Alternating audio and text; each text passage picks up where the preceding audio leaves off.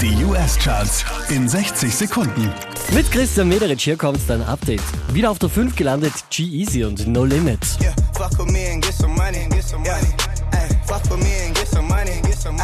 Letzte Woche Platz 3, diesmal Platz 4. Post Malone und Rockstar.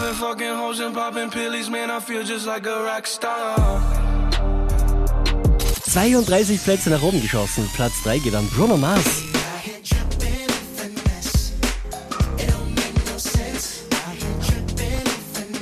Unverändert Platz 2 Camila Cabello.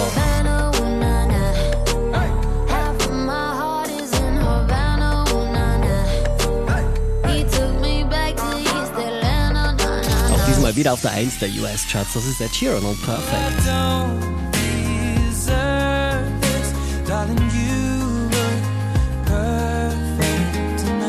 Mehr Charts auf charts.kronehit.at.